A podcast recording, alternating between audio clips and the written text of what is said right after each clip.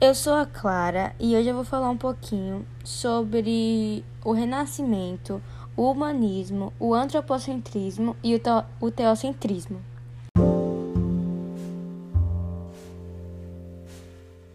Para começar e entender mais sobre os demais assuntos, eu vou começar falando sobre o Renascimento. O movimento de renascimento foi muito marcante na Idade Moderna por conta das intensas transformações sociais, econômicas, políticas e culturais. Como o sistema feudal já não era mais o mesmo, eles não queriam continuar vivendo em lugares pequenos, que eram chamados de feudos. E com isso chegaram os europeus na Itália com novos pensamentos conceituacionais e humanistas. E com esses pensamentos que os europeus trouxeram mudou o pensamento sociais, que era tudo controlado pela Igreja Católica. E com esses pensamentos trazidos pelos europeus, a vontade do homem ficou como prioridade. E os pensamentos da Igreja ficaram meio que de canto. Mas não quer dizer que ela não importava mais. Só para que algumas pessoas a Igreja não era mais o eixo que destinava suas ações.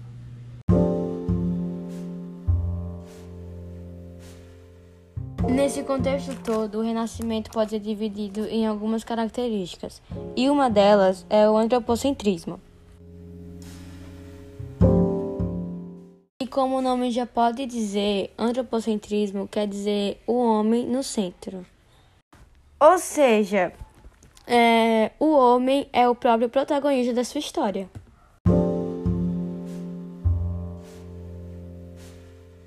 Se antes a vida era governada por Deus, como diz o teocentrismo, é, com o renascimento o homem está no centro de tudo.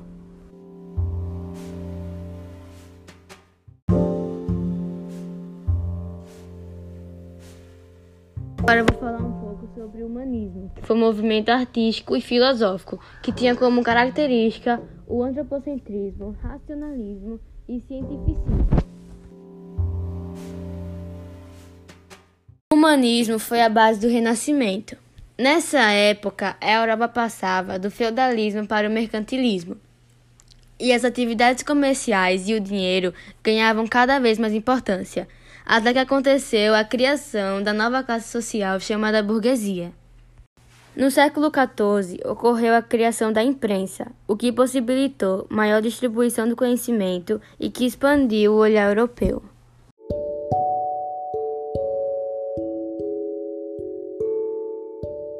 Por fim, o teocentrismo, que quer dizer Deus no centro de tudo.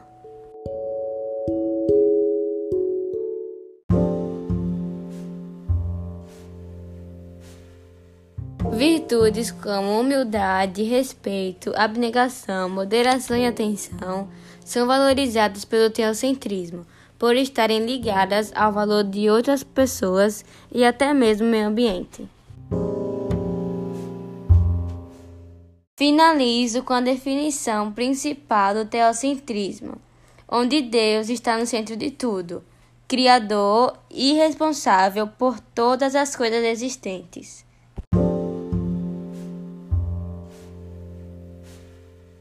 Então, gente, esse foi o podcast de hoje. Espero que vocês tenham gostado e absorvido bem os temas expostos.